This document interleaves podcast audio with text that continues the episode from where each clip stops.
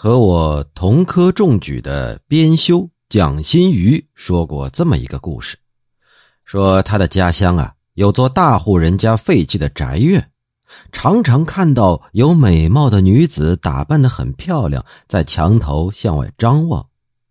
有一个姓王的武夫是个粗人，为人粗野豪放，而且有胆量。说这一天。他竟然自己一个人带着被子到那废弃的宅子里去过夜，希望呢能有个艳遇。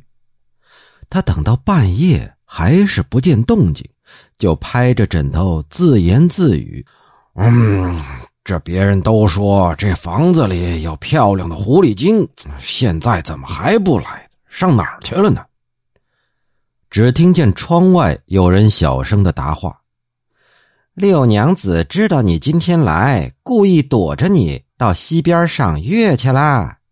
哎，你是谁啊？我是六娘子的丫鬟呢。嗯，那六娘子为什么要避着我呀？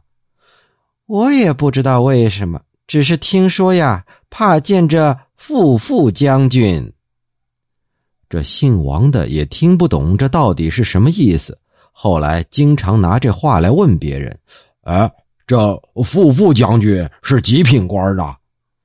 被问的人呢，都听的是哈哈大笑。这富富将军呢，其实是有个典故。据说宋朝的时候，有个将军叫党大卫，他性格鲁莽直率，肚子里呢没什么学问，也没什么智谋，打起仗来靠的就是一股蛮劲儿。这党将军呢，还特别能吃。每次都吃的特别饱，然后拍着自己的肚子在那儿自言自语：“嗯，啊，我可没亏待了你啊。”同僚呢便开句玩笑，送他两句话：“将军不负父，此富富将军。”哎，这听着有点绕是吧？“将军不负父”就是将军没有辜负你的肚子，“此富富将军”呢？就是说，这肚子倒是亏待了将军，后来就成了个典故。这富富将军就形容是个草包将军。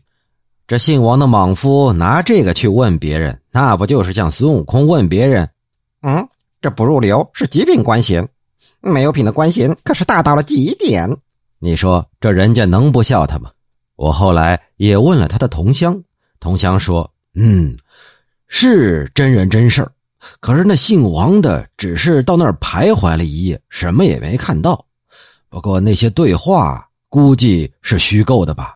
这蒋新瑜啊，生性诙谐，还真有可能是他编的。